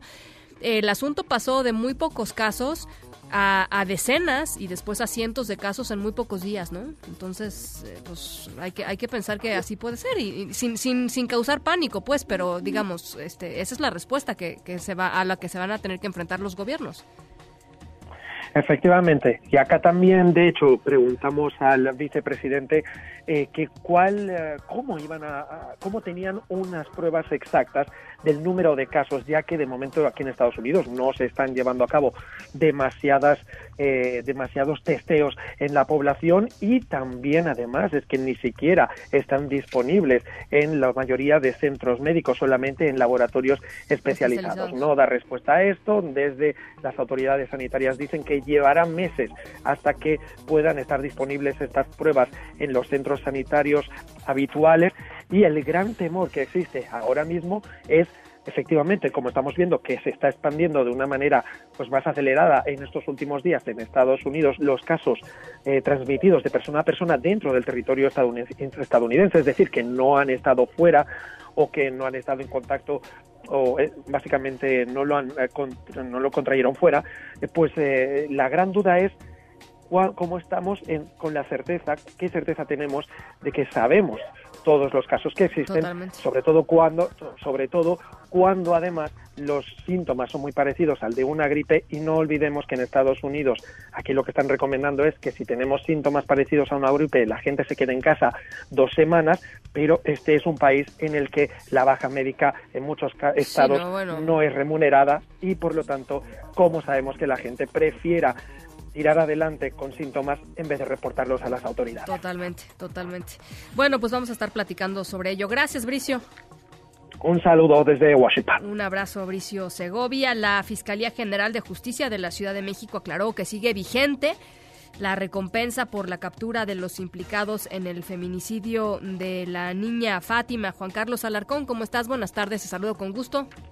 Gracias, eh, Ana Francisca. Igualmente, muy buenas tardes. A pesar de que el vocero de la Fiscalía de Justicia Capitalina, Ulises Lara López, aseguró que la detención de la pareja implicada en el crimen de Fátima Cecilia fue resultado de una investigación y no de la denuncia que realizó un familiar de los implicados, la institución aclaró este día que sigue vigente la recompensa de dos millones de pesos que ofreció por la localización y captura de los sospechosos. Reiteró que hasta el momento ninguna persona ha presentado solicitud formal para reclamar el pago que ofreció el 10 18 de febrero pasado por acuerdo de la fiscal Ernestina Godoy. En un comunicado, la Fiscalía sostuvo que existe disposición de cumplir con el ofrecimiento y en este caso de que alguna persona que haya aportado información pidió se presente ante la representación social para hacer efectivo el pago y iniciar dicho procedimiento. Sin embargo, y de acuerdo con lo expuesto el viernes anterior por el vocero de la Fiscalía, Ulises Lara, la gratificación no contempla a Irma, tía de Mario Alberto, a pesar de que ella misma aseguró que la captura se concretó tras denunciar a la pareja ante elementos policiales en el municipio de Isidro Favela, Estado de México.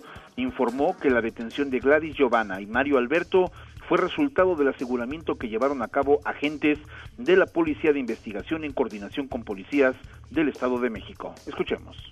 Lo ha señalado ya la propia fiscal, la licenciada Ernestina Godoy, ha señalado que esto es una petición de la persona que haya dicho encontrado. Ha habido, en efecto, una, digamos, información relativa de que fue resultado de un familiar. Nosotros le podemos decir que fue resultado de una investigación donde el trabajo de los ciudadanos fue sumamente importante, tanto en las cámaras como en los señalamientos, en las rutas en donde se le encontraba pero la investigación corrió a cargo de los policías, incluso el hallazgo y la identificación estuvo a cargo del trabajo de coordinación conjunta con Policía de Investigación y Policía del Estado de México. Por lo pronto, dicha cantidad permanecerá en las arcas de la Fiscalía Capitalina, toda vez que ninguna corporación de seguridad podrá solicitar la entrega de la recompensa, ya que así lo establece el acuerdo que emitió la fiscal Ernestina Godoy. Y es el reporte que tengo. Te agradezco mucho, Juan Carlos. Buenas tardes. Gracias. Eh, gracias a toda la gente que nos está escribiendo a través de nuestro WhatsApp. Mike nos dice saludos, Ana, que has tenido un buen fin de semana. Gracias, Mike, de regreso. Em, Carlos dice, Shong Nashan es un neumólogo chino que descubrió el coronavirus del SARS en 2003 Sugirió formas simples de prevenir la neumonía de Wuhan. Se recomienda enjuagarse la garganta haciendo gárgaras con agua salada antes de ir a un hospital o a otros lugares públicos. Gracias, Carlos. Sobre todo hay que seguir también las recomendaciones que se han dado aquí, que es lavarse continuamente las manos con jabón y no saludar, mm, pues ahora sí que ni de beso ni de abrazo. Ignacio nos dice, eh, Ana anda corriendo un video con flotillas de autos de la Guardia Nacional, sabrá si es verdad o es falso ya que según no hay dinero para medicamentos, pero qué tal para flotillas de auto. Lo que sabemos es que efectivamente eh, van a incorporarse a partir del mes que entra una flotilla de más de 2.000 camionetas pick-up eh, a, la Guardia, a la Guardia Nacional. Em, eh, son son uh, pick-up, camionetas pick-up blanco. balizadas con el nombre y con el escudo de la Guardia Nacional, em, pero em, bueno, no están todavía circulando por las calles de México, están en una, en una de las plantas allá en, Silao, eh, Guanajuato, así es que, y son esas las que están circulando por ahí en redes sociales, son, son eh, pickups que terminarán con la Guardia Nacional. Sí, eh, Jorge nos dice, excelente inicio de semana y de mes. Eh, ya el tercero del año, dice a Andrés Manuel le preocupa más su popularidad que hacer bien las cosas. Gracias, eh, Jorge. Jaime de Crowley dice, ese etiquetado, están hablando del, etiquetado frontal a alimentos, dice, este etiquetado a mi consumidor no me sirve. Si yo no soy nutriólogo, no entiendo si el hecho de que un producto sea muy alto en sodio o muy alto en azúcar es bueno o malo. Lo que la etiqueta debería decir es, por ejemplo, este producto puede provocar un infarto eh, quizás o este producto engorda.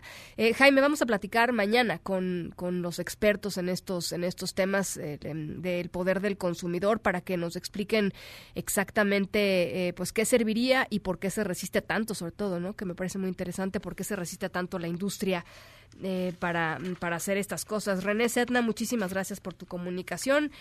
Saraí Acosta, gracias también por escucharnos. Son las seis con dieciocho, vamos a una pausa, volvemos. En directo con Ana Francisca Vega por MBS Noticias. En un momento regresamos. Continúas escuchando en directo con Ana Francisca Vega por MBS Noticias. Hay quienes protestan eh, por un programa de estancias infantiles. Eh, no sabemos en qué condiciones están los niños y no queremos eh, tener problemas, queremos evitar cualquier situación y hay un catálogo de eh, motivos por los cuales no fueron localizados e incorporados al padrón. Principalmente porque los domicilios son inexistentes. Eh, las personas no son localizadas en el domicilio que está registrado. Nosotros creemos que la secretaria y la subsecretaria de Bienestar han engañado al presidente. No le han, no le han dicho la realidad. No le han dicho que 100 mil niños hoy no tienen protección. Bueno, pues hace un año eh, se canceló, ¿cómo pasa el tiempo, no? Se canceló la entrega de recursos a las estancias infantiles em, e, e, en esta en esta idea del presidente López Obrador que los apoyos de su gobierno en programas sociales van a ser apoyos directos a los beneficiarios. Entonces, bueno, pues eso eliminó el programa de estancias infantiles y eliminó varios programas más.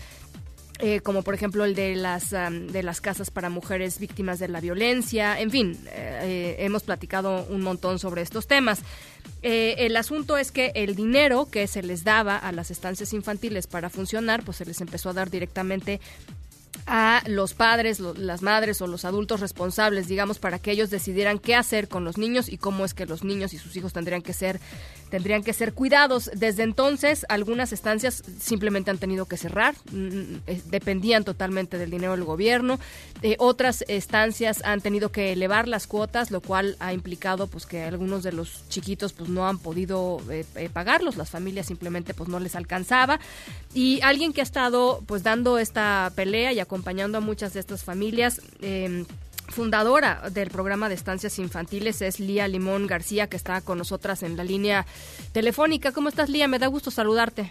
Hola Ana Francisca, qué gusto saludarte y un saludo a toda tu audiencia. Bueno, pues platicamos mucho, Lía, en, los meses eh, eh, posteriores a la cancelación del programa de estancias infantiles y después la agenda fue ganándole con otros temas, pero me parece importante hacer un recuento y un corte de caja a un año de que, de que se cancelara este programa. ¿Qué ha sucedido?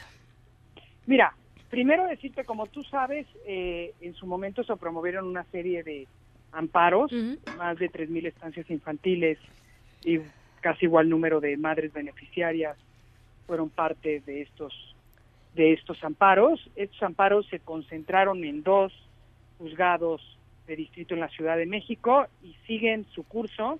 Y recientemente se promovieron otra vez 119 amparos contra reglas de operación del 2020 y presupuesto del 2020 que no contempla estancias infantiles de 19 estados de la República, ¿no? Que amparan pues igual como a 1300 estancias y más de 3000 madres trabajadoras. Esto por la parte legal, ¿no? Es decir, la parte legal sigue su curso, seguimos trabajando en la defensa de los derechos y del interés superior de la niñez, ¿no? De los derechos de los niños y de las madres trabajadoras.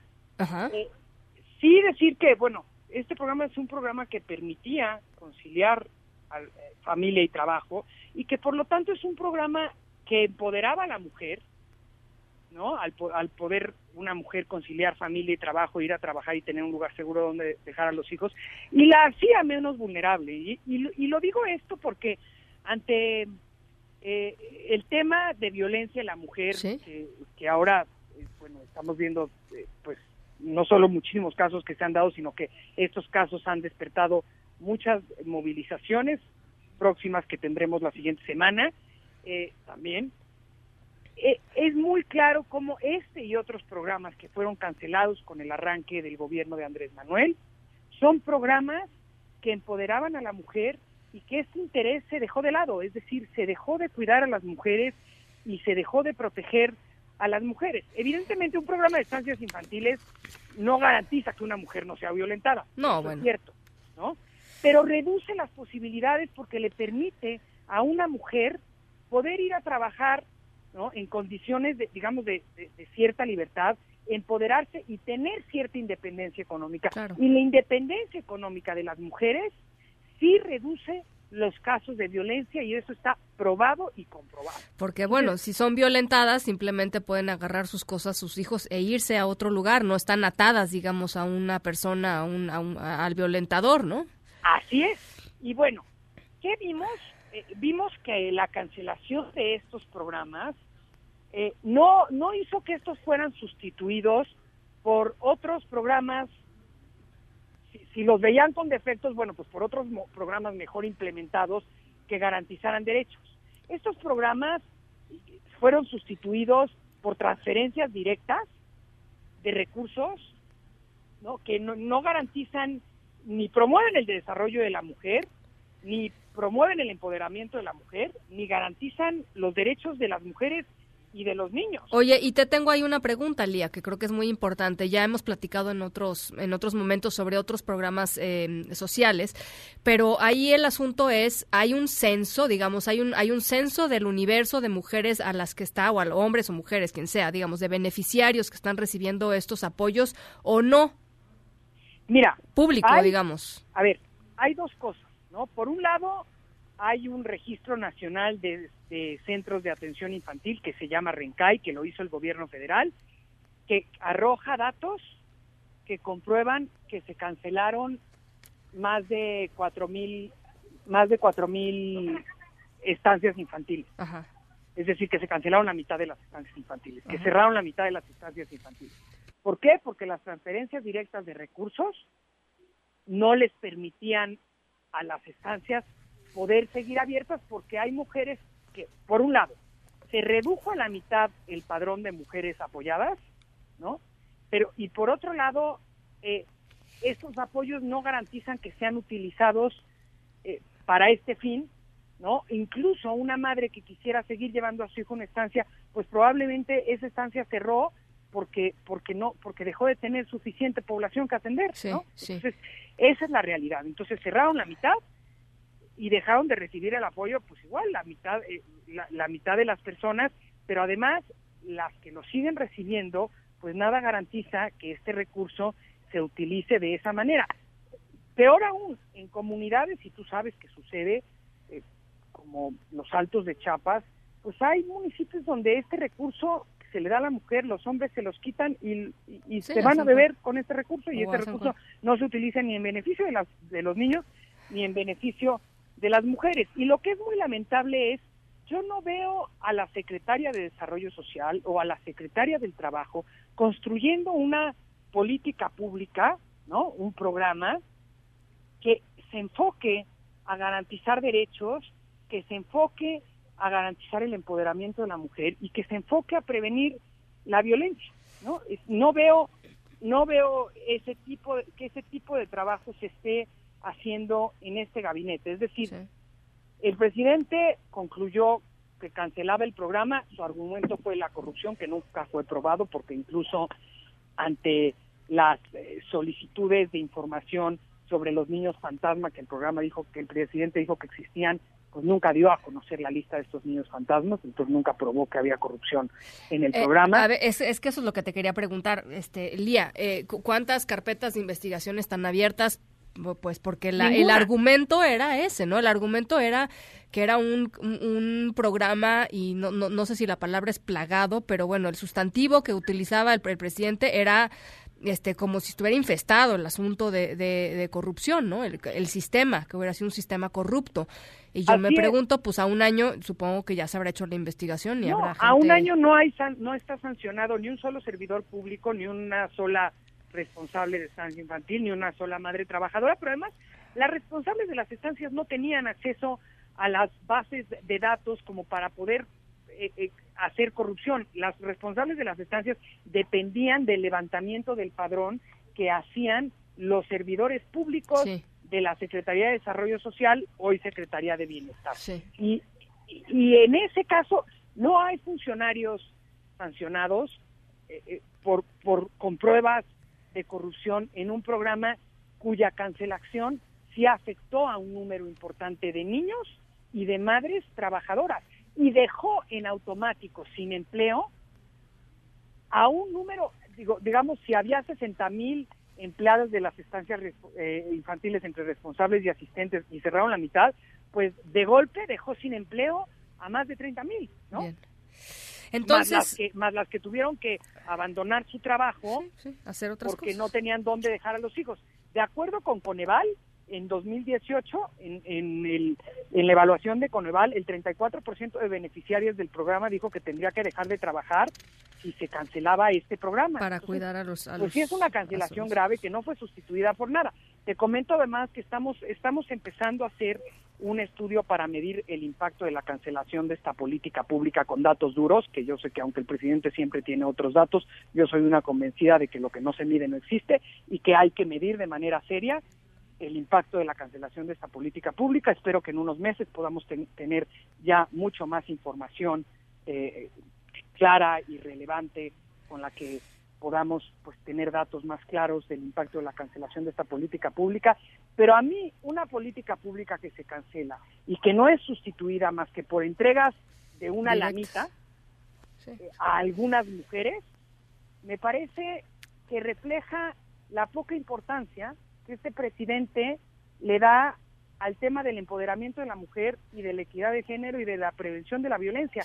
No me extraña ver las reacciones que el presidente ha tenido en estas semanas ante las marchas, manifestaciones y ante los casos de violencia, eh, porque me parece que son congruentes con las decisiones que tomó el año pasado al arrancar su gobierno, que afectan a las mujeres y que afectan el empoderamiento de la mujer. Lía Limón, fundadora del programa de estancias infantiles. Ojalá que podamos platicar contigo ya que saquen este este estudio. Por lo pronto queríamos pues hacer este corte de caja. Gracias. Encantada, Ana Francisca. Un saludo. Linda linda tarde, por cierto, que hemos buscado a la secretaria del Bienestar para que nos dé pues también su su su visión, ¿no? De, de lo que ha sucedido a un año y, y- y lo que seguramente desde la Secretaría del Bienestar, eh, pues es un- una decisión correcta. Creo que creo que mm, pues está abierta, por supuesto, eh, eh, el tema a debate y abiertos los micrófonos para, para la secretaria del Bienestar. Eh, es, es el otro lado de la moneda, ¿no? Es el otro lado de la moneda. Las seis con treinta y uno. En directo.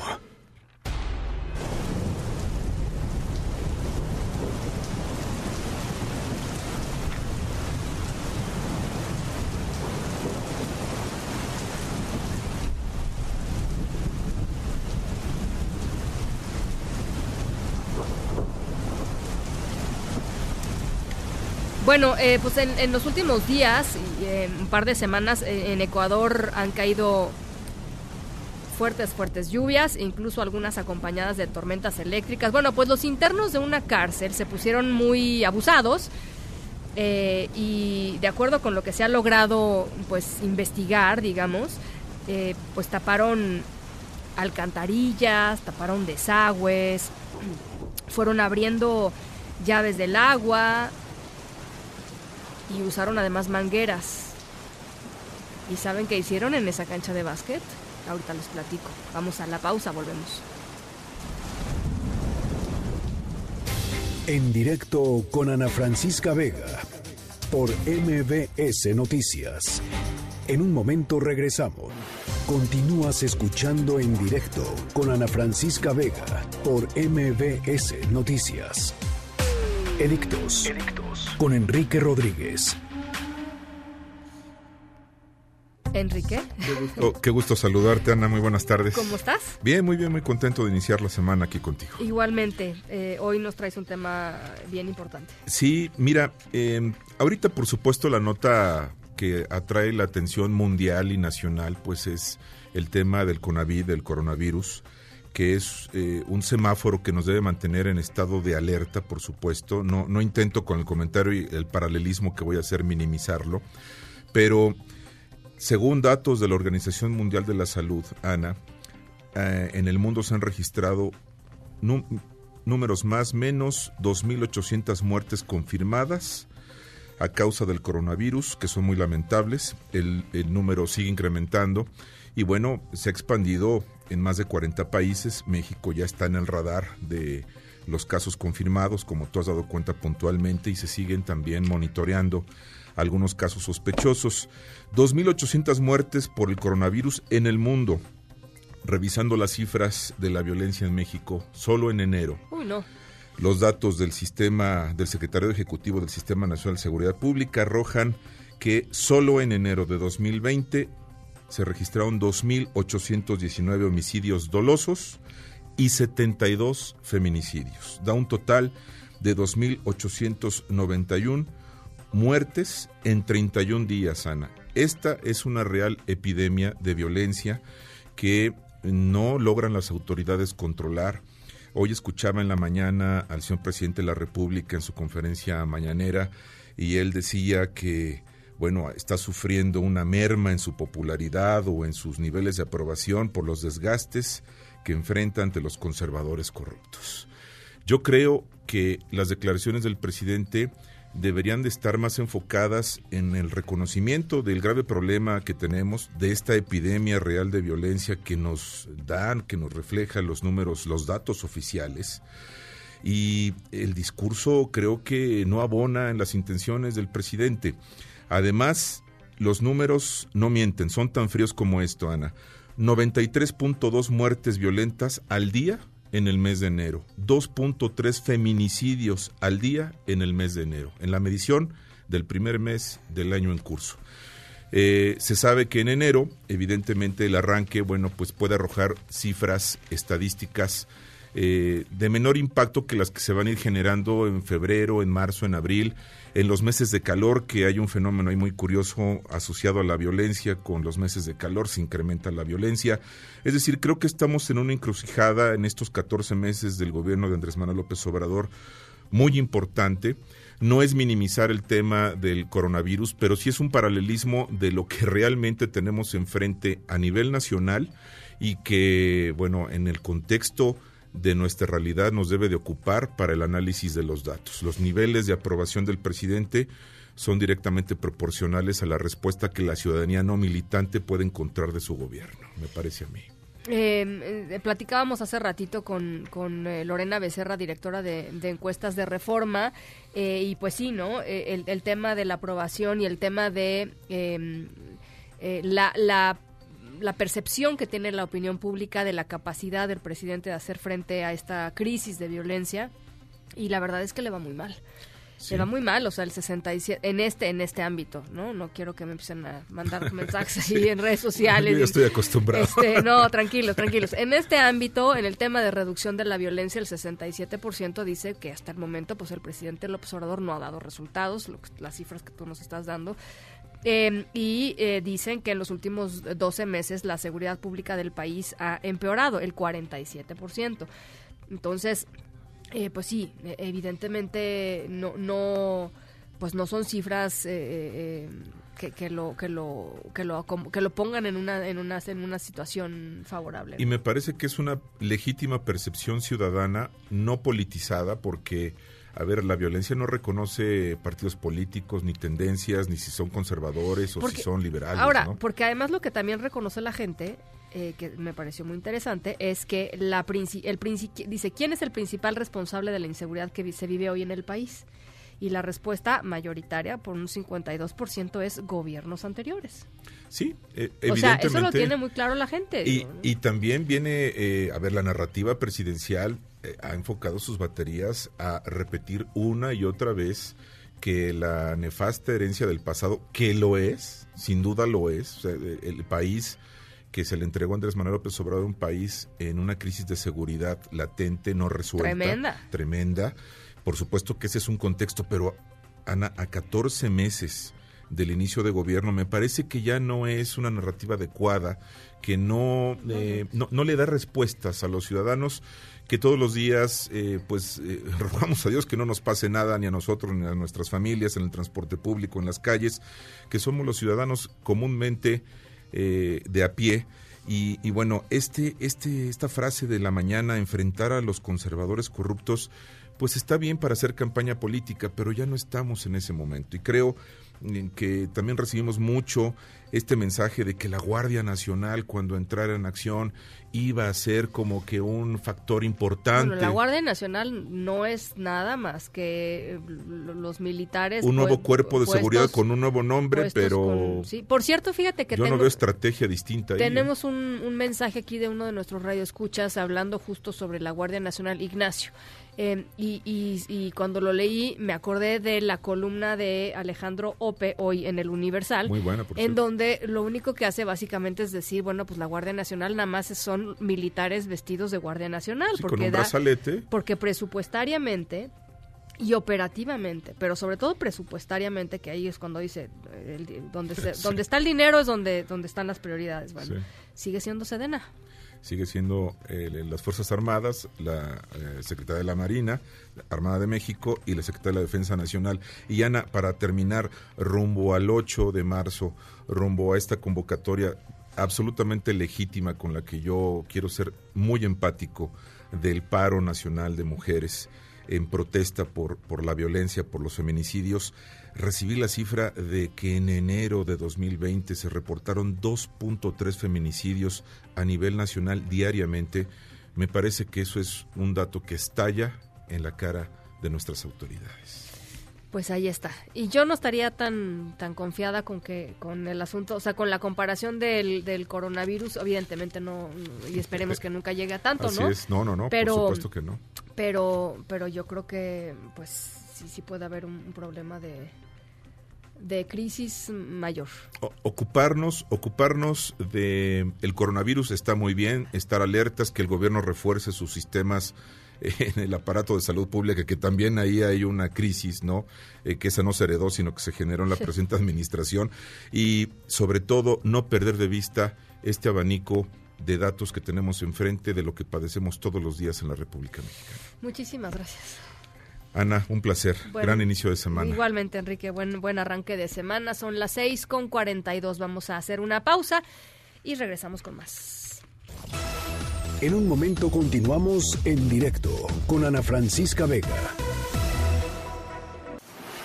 Continúas escuchando en directo con Ana Francisca Vega por MBS Noticias.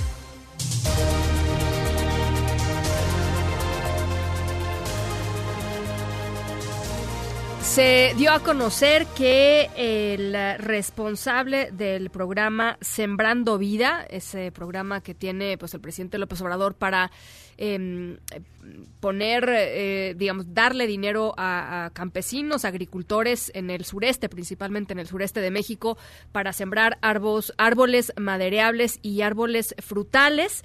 Bueno, pues eh, el responsable de este programa, que ya había cargado además con un montón de, de complejidades y de, y de, problemas para su implementación, Javier May, ha renunciado. Eh, Nora Bucio, tú tienes este reporte, platícanos de qué se trata. Así es, Ana Francisca, nuevamente te saludo con gusto y de la misma forma al auditorio. Y como bien lo comentas, hay un documento que circula en este momento firmado por Javier May Rodríguez, quien es subsecretario de Bienestar y también, como lo señalas, bueno, pues es el titular de este programa conocido como el más ambicioso a nivel mundial de reforestación, Sembrando Vidas, impulsado por el presidente López Obrador. En esta carta, este funcionario, Javier May, bueno, pues hace del conocimiento de coordinadores territoriales, coordinadores estatales, facilitadores y técnicos, además de todo el personal del programa Sembrando Vida, que ha pre, eh, tomado la decisión de presentar su renuncia al presidente de la República, Andrés Manuel López Obrador, al encargo que se le encomendó como subsecretario de Planeación, Evaluación y Desarrollo Regional, y con ello a la coordinación del programa Sembrando Vida y al programa de emergencia social en la frontera sur agradece también, bueno, pues la dedicación de todos los funcionarios que trabajaron con él, aseguró que hizo un esfuerzo por un periodo muy intenso y también reconoció la labor que han realizado quienes pertenecieron y pertenecen a este programa. Aseguró también que, eh, pues de su parte, a la secretaria de Bienestar ha abrogado unilateralmente las facultades requeridas para operar dicho programa. No existen condiciones para seguir al frente de la coordinación, asegura en este texto, y asegura también que de momento las actividades programadas quedan suspendidas.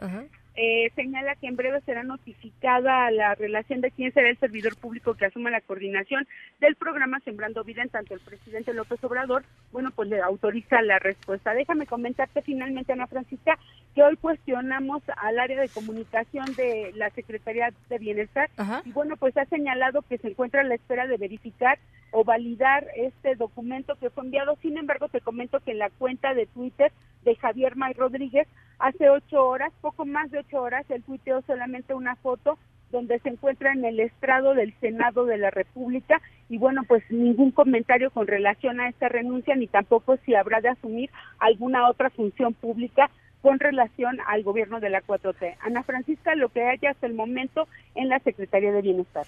Bien, eh, te agradezco mucho, Nora. Muy buenas tardes. Gracias, igualmente, buenas tardes.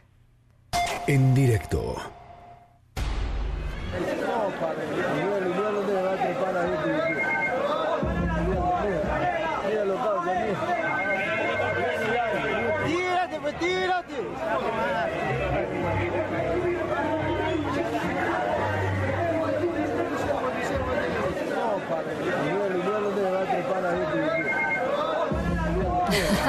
Bueno, ahí les da en nuestra historia sonora de hoy. A mí me cayó muy en gracia. Resulta que, si no lo han visto, por supuesto, ahorita lo subimos a nuestras redes sociales. Hay un video que circuló eh, en donde eh, varios, varios, yo diría, pues un par de decenas de reos de una prisión en Ecuador convirtieron el patio de la cárcel, la, cancha de básquet, digamos, de la cárcel, en una alberca en donde pues literal se echaban clavados, este, una, una, una que otra abrazada, se pusieron a jugar eh, voleibol, ¿no?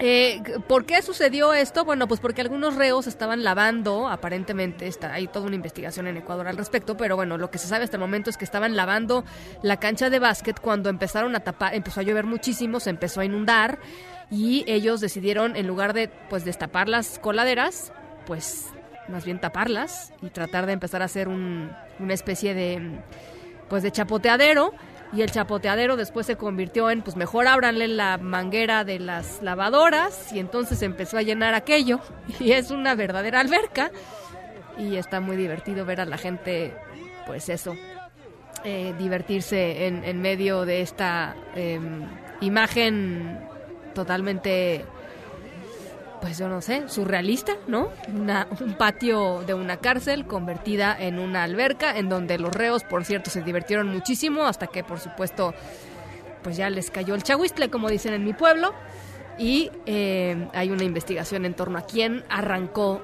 estos, todos estos desmanes. Chequen el video en nuestras redes sociales, la verdad está muy divertido. En Agenda con Rafael Arce. Querido Rafa. ¿Qué pasó, Ana? ¿Cómo te va? Muy buena tarde. Muy bien a ti. Bien, todo bien, Ana. ¿Todo fluye, Ana? ¿Cómo estás? ¿Bien? Buen arranque de semana. Igualmente, Ana. Bienvenida al mes de marzo. Ya casi terminamos el 2020. No, ¿verdad? No, no, no. Oye, qué rápido. No, no, no. En serio. Sí, en serio y en broma, es, ¿no? Se están enero, febrero, ya marzo, Ana. Ya marzo. ¿No? Ya apenas, marzo. apenas, apenas ayer me estabas dando mi abrazo de Navidad y de Año Nuevo. Hoy no te lo aceptaría, déjame decirte el abrazo, el, regalo, ¿sí? ¿no? ¿Cómo están? Muy buenas tardes, buenas noches a quienes nos ven y a quienes nos hacen el favor de escucharnos. Gracias por estar ahí, sabedores de que en directo, como todo en la vida, es mucho mejor. Oye, Ana, por supuesto estamos al pendiente de lo que en cuestión de 10 minutos, Ana, eh, se dé a conocer en la conferencia nocturnina ¿no? De, de, todos, de todos los días, ya a partir de las 7 de la noche, sobre el CONAVID-19. ¿No? Las autoridades en materia de salud, perdón, COVID, COVID, COVID, COVID-19. El ¿no? También el lo dijo, eh, lo Enrique. dijo eh, también, tam, bueno, pues es que no. Pues no, no, el COVID-19. Muchas, muchas gracias. El coronavirus. Me fui, me fui de largo. Ok, el COVID-19. Estamos al pendiente, Ana, de que nos den a conocer eh, cuántos casos, eh, cuántos están dentro del INER y demás, y cuántos están en observación. Por supuesto, al pendiente del de el caso del joven de 35 años que ingresó el pasado jueves 27 por su propio pie al Instituto Nacional de Enfermedades Respiratorias, el INER.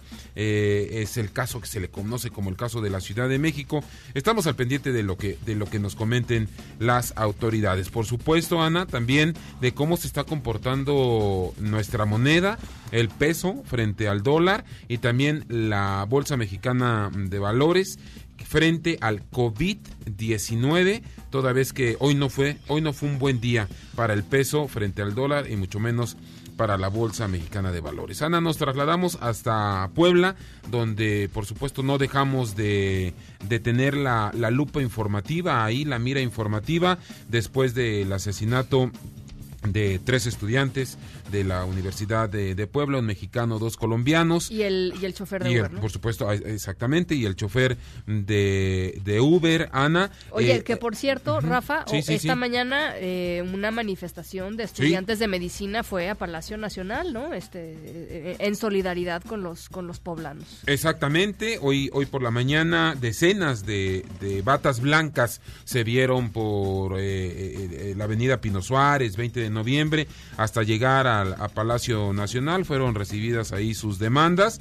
Eh, eh, tenemos entendido que fueron eh, recibidos, hubo una reunión y sí, lo que piden es que no se olvide también el caso de una de una estudiante de medicina del Instituto Politécnico Nacional, Ana, que también fue asesinada, es decir, otro feminicidio, ¿no? Mañana precisamente en la Benemérita Universidad Autónoma de Puebla, Ana estará Adrián Levarón, hay que hacer notar que Julián Levarón, Ana, está fuera de México, está en Estados Unidos porque la DEA le dijo, vete porque tu vida corre peligro. Había información ahí, ¿no? Así es, exactamente, corre peligro. Por supuesto, estamos al pendiente. Ahí en la Benemérita eh, sigue el paro, Ana. Sin embargo, ya se abrieron las oficinas, nos comentan los estudiantes, las oficinas administrativas. Porque ellos lo que quieren mandar es el mensaje de es nuestra lucha, pero no desvirtuamos. Que siga, que siga operando la propia universidad. Y al pendiente, Ana, de las actividades, la, el primer día de actividades ya del mexicano egresado de la Universidad Nacional Autónoma de México, jurista y diplomático Joel Hernández, es el nuevo presidente de la Comisión Interamericana de Derechos es, Humanos. Eh, es espectacular ese, ese, ese nombramiento. Ese nombramiento es. y, y, esa, y esta persona, Joel Hernández, ha trabajado, fue consultor jurídico de Cancillería, en fin, tiene una carrera, amplia carrera en, en, en la diplomacia mexicana y es una de las mentes más brillantes, joven de las mentes más brillantes de, del Servicio Exterior Mexicano. Así es, así es, Ana, estamos al pendiente y por supuesto ya andamos tras de él para ver si nos, nos puede dar unas palabras en este tu espacio en directo. Ana, también hacer notar ya al ritmo de Rings, de Bad Bunny, el tributo a, a Kobe Bryant, ya lo escuchamos, es que el policía, Ana, que dio a conocer las fotografías, las imágenes del accidente, podría ser sentenciado a cadena perpetua. Y es que así lo pidió la esposa de Kobe Bryant. Policía, justicia, sigan a quien dio a conocer estas imágenes porque pues no se vale. Entonces, Ana, de esto y demás estamos al pendiente. Muchas gracias, Rafa. Eh, gracias tarde. a todos ustedes que nos acompañaron en este arranque de semana y de mes. Son las 6.56. Nos vamos a nombre de todos los que hacen posible este espacio. Gracias por acompañarnos. Yo soy Ana Francisca Vega. Se quedan como siempre con Gaby Vargas. Después ya saben, charros contra gangsters. Pasen buena noche. Nos escuchamos mañana. matrimonio que te dio tus hijas pensando que una se fue contigo me descontrolo pero... MBS Radio presentó en directo en directo con Ana Francisca Vega por MBS Noticias. Este podcast lo escuchas en exclusiva por Himalaya. Si aún no lo haces, descarga la app para que no te pierdas ningún capítulo. Himalaya.com